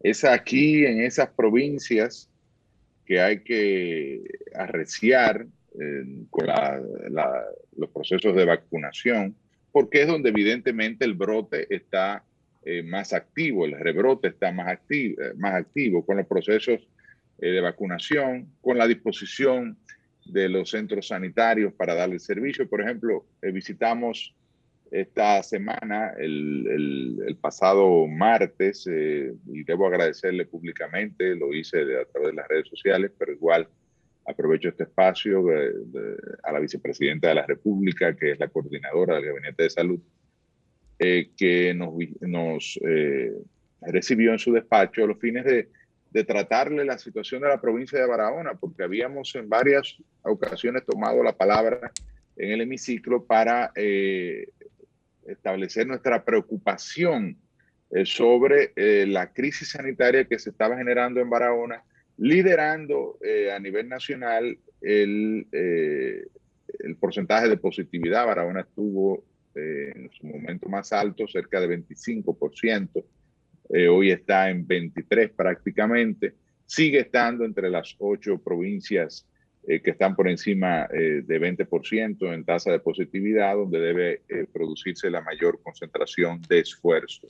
Hay un tema con el hospital Jaime Sánchez, es un hospital que es el que ha sido designado para eh, atender los casos de COVID, no solo en la provincia de Barahona, señores, en las cuatro provincias de la región suroeste, y apenas cuenta con 40 camas para eh, albergar hoy en día a pacientes del, de, de COVID-19 en un lugar, Barahona, donde hay un rebrote y se están liderando todas las estadísticas de eh, contagio del COVID-19. El lunes pasado, martes, al momento en que fue a visitar a la vicepresidenta, eh, había un 70 y tanto por ciento de ocupación de estas camas.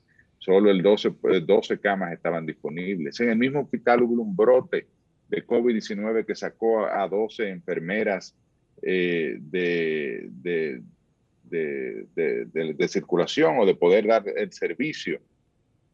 Han fallecido figuras eh, ilustres y otras no tan ilustres. Eh, que uno probablemente ni conoce, incluso se plantea que la misma estadística de fallecidos está desfasado en el caso de Barahona, que hay cerca de 30 fallecidos adicionales a los que se han reportado. El, director de epidemiología dijo que tienen hasta un mes de retraso. Oye, el director regional de salud pública de la región 4, que es la región Enriquillo, está en estado delicado por COVID. El personal de, eh, eh, ha caído personal de camilleros, conserjes, aparte de las enfermeras en el hospital Jaime Sánchez, que además es un hospital viejo porque era del antiguo Instituto Dominicano de Seguridad Social, eh, desvencijado, sin el soporte suficiente, sin ventiladores. en caso de que haya que ventilar a alguien hay que mandarlo para la capital. Fue el caso del síndico de Vicente Noble, Domingo de los Santos Sabín, que fue entubado, le dio COVID por segunda ocasión después de tener las dos vacunas y tuvo que eh, ser hasta entubado y todavía está en la unidad de cuidados intensivos de un hospital, de una clínica privada en la capital. Es el fallecimiento del alcalde de Villa Central hace unos días. El, el señor Abraham James, el señor Apolinar Montero, una figura eh, padre de una familia eh, de ciudadanos ilustres en Barahona, el antiguo regidor eh, Rubén Alcántara, fallecidos todos, fruto del COVID. Entonces le pedimos a la vicepresidenta que, que se interviniera, que el gobierno hiciera una acción especial en Barahona. Pero diría yo que no solo en Barahona, sino en esas ocho o nueve provincias donde la positividad, incluyendo evidentemente, cosa que ya se ha hecho en el caso del distrito y el Gran Santo Domingo, donde la positividad eh, sobrepasa el 20% eh, por cada 100 habitantes. Bueno, tenemos, tenemos el, el, el 52% de, la, de las camas COVID ocupadas, 73% de, la, de las unidades de cuidado intensivo y el 59% de los ventiladores. Lo, que está claro. Es, es una, es la presión sobre, sobre el sistema de salud eh, hospitalario. Es, Fíjense, es eh, importante. Una de las cosas que yo veo claro porque no está pasando solamente en República Dominicana, está pasando en el mundo entero un, escenario muy parecido al que estamos viviendo hoy, es que la mayoría de los infectados ahora ha, ha sido de personas jóvenes. Los jóvenes están comenzando a verse infectados y en los países donde se ha liberalizado las actividades diarias y se ha limitado la, el encierro, se ha, relajado las restricciones, han subido dramáticamente las infecciones. Entonces, de lo que estamos claros bueno, es que la, la encerrona... Es lo que pasó aquí. E, el, el, Aquí lo, lo estamos viendo también. Los toques de queda, donde se ha extendido, ha subido la positividad y también los jóvenes, donde los que no están vacunados, los viejos ya han comenzado a ser minoría en los contagios porque ya están vacunados la mayoría. Es decir, que esos dos elementos, la, la limitación de actividades y la vacunación, son dos elementos claves para rebajar la positividad en los países en donde eh, hemos, hemos visto... Y el tema de la vacunación. y el asunto de la vacuna, que yo quiero preguntarle a Eliseo, que es un experto constitucional, porque me preocupa que he oído muchos medios insistiendo en que la obligatoriedad de la vacuna no es constitucional. Mucha gente que dice, incluso eh, figuras líderes en la comunicación, que dicen, no, no, no, eso no, porque la obligación no no se puede hacer porque es inconstitucional. Yo le pregunto a Eliseo, como constitucionalista y experto en la materia, si la vacunación obligatoria es o no es constitucional. La vacunación obligatoria no es inconstitucional.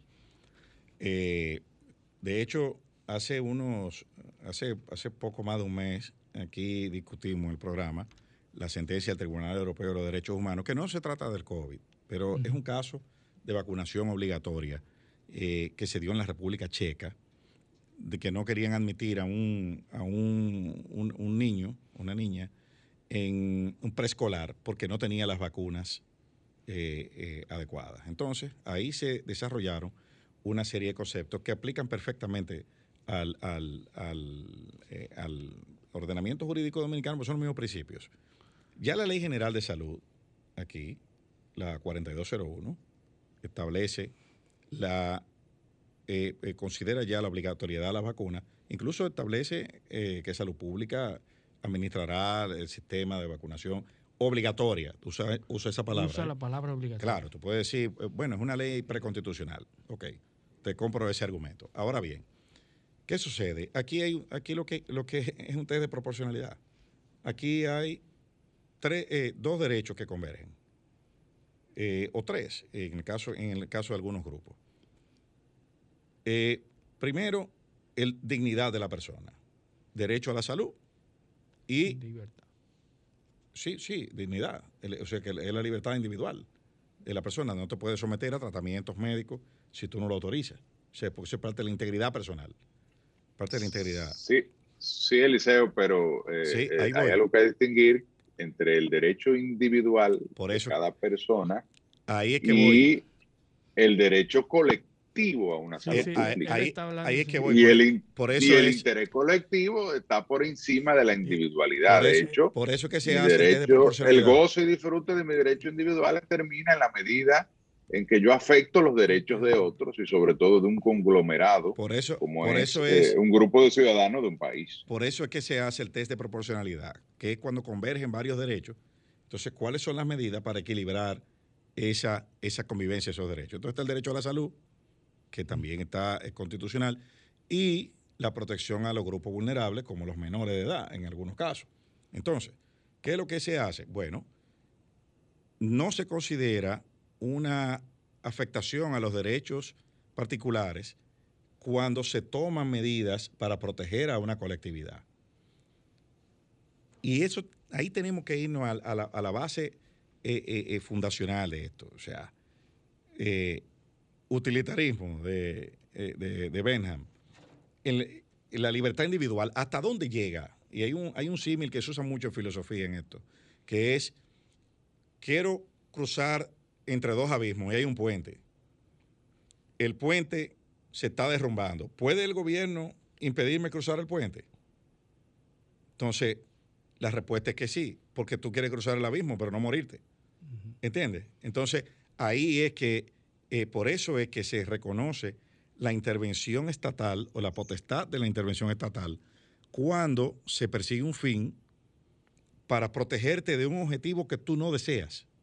Porque, porque tú tengas una objeción de conciencia o, o una, o un tema ideológico contra una vacuna, no necesariamente implica que tú quieres autodestruirte Claro. o destruir a los demás o vulnerar el derecho de los demás por tu, eh, una ideología que tú tengas. Entonces, por eso se reconoce la obligatoriedad. Ahora, ¿quién puede tomar esa disposición? Sin embargo, el, el ejercicio libre de ese derecho tuyo a tener una ideología, a pensar eh, como te dé la gana, a creer en que, el, en que Dios te ordenó que no te ponga la vacuna o que el anticristo te, man- te está poniendo un chip para luego identificarte y, y- y entonces eh, sustraerte de- del, del- del divino secuestro que se dará antes del juicio final. Eh, en contraposición a la garantía de lograr, por ejemplo, lo que se denomina la inmunidad de rebaño, que es la vacunación del 70% de la población, para eh, lograr el objetivo de salud pública de prevenir muertes, fallecimientos, porque es evidente que los vacunados se mueren menos, eh, las estadísticas son frías, eh, no es que no le da, incluso un, un gran porcentaje, un porcentaje importante de los que están internos con COVID ya han sido vacunados incluso con las dos dosis. Una casuística, Eh, una estadística. Eh, Es que eh, realmente el, el porcentaje o el efecto que tiene eh, la enfermedad en los vacunados es mucho menor. Entonces la salud pública, por eso es pública, es un bien colectivo, es un bien de, de- de todos los dominicanos, Claro. que debemos proteger en función de disposiciones eh, legislativas eh, con base constitucional, pero lo que, lo, lo que busca es el bien común. Entonces, esto mi, regulado. mi- mi- mi goce de mi derecho individual a creer en el anticristo y en el chip y en, y Y la- en la todo y- y, a no vacunarme porque me va a salir un rabo o cuerno porque hay un, un- una gran eh, eh, eh, conspiración global para hacer un, un, un, ana- para usarnos como conejillo de, de India, los 7 mil millones de habitantes del Eso mundo, absurdo, o más no aún, son unos seres extraterrestres que nos están utilizando como, como elemento de labora, como rata de laboratorio. Entonces, claro, tú tienes el derecho de todo eso, es tu derecho individual y, este, tu, y tu derecho a la dignidad de, Libre desarrollo de la no se personalidad. te obligue a, a algo, siempre y cuando eso no atente, no afecte eh, a los demás, es decir, a la salud colectiva. mismo Yo derecho que pienso tienen los Por eso hay límite en, en el goce de los derechos. ¿Quién puede enforzar la obligatoriedad y cómo? Bueno, eso, eso solo puede hacerse por ley, no puede hacerse por una disposición administrativa.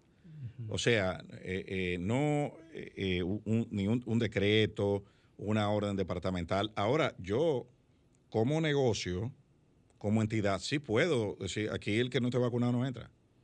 Privado. ¿Entiendes? Yo puedo, yo puedo hacerlo. O como, o, o como empleador. Colegio. Un colegio puede ponerlo como norma. Lo que no se lo que, lo que, lo que tú no puedes es sancionar, porque ahí es donde la constitución dominicana reconoce o, eh, como, como fuente de sanción la ley. Entonces tú no puedes. Pero ya la ley, la ley disposición eh, eh, general de salud establece la obligatoriedad de los programas de vacunación. Claro. ¿Por- ¿Por qué lo establece? Porque uno de los fines principales de la ley general de salud La es la garantizar la, salud colectiva, la obliga, salud pública, José, obliga la a los del programas, pero no obliga a los ciudadanos a acudir a esos programas. No, no, no. Sí, eh, bueno, eso ahí viene, es, es- por eso que te digo, es una ley preconstitucional y tú puedes leerla de diferentes formas, pero ya la jurisprudencia y la misma constitución eh, que tenemos actualmente, que no es la que teníamos en ese momento, ya ha desarrollado todos estos conceptos, porque ¿por qué tú no te vacunas? Es, es ejerciendo una objeción de conciencia que tú estás. Entonces, la objeción, de- no porque yo no quiero, porque por todo lo que dijo José o por otras razones que tú puedas tener, la objeción de conciencia tiene un límite. Tiene un límite. De hecho, de por, hecho, mi, por mi derecho individual a autodeterminar. de hecho hay, uno- hay un, hay un caso que se usa mucho en, la- en los, en, los, en las aulas eh, universitarias cuando estoy estudiando eso, que es el caso de unos farmacéuticos españoles que se negaban a vender determinados medicamentos que podían ser abortivos o anticonceptivos por temas religiosos. ¿Y qué hizo? Y, el, eh, o médicos que se niegan a practicar procedimientos. Entonces, ¿qué hizo el Tribunal Constitucional Español?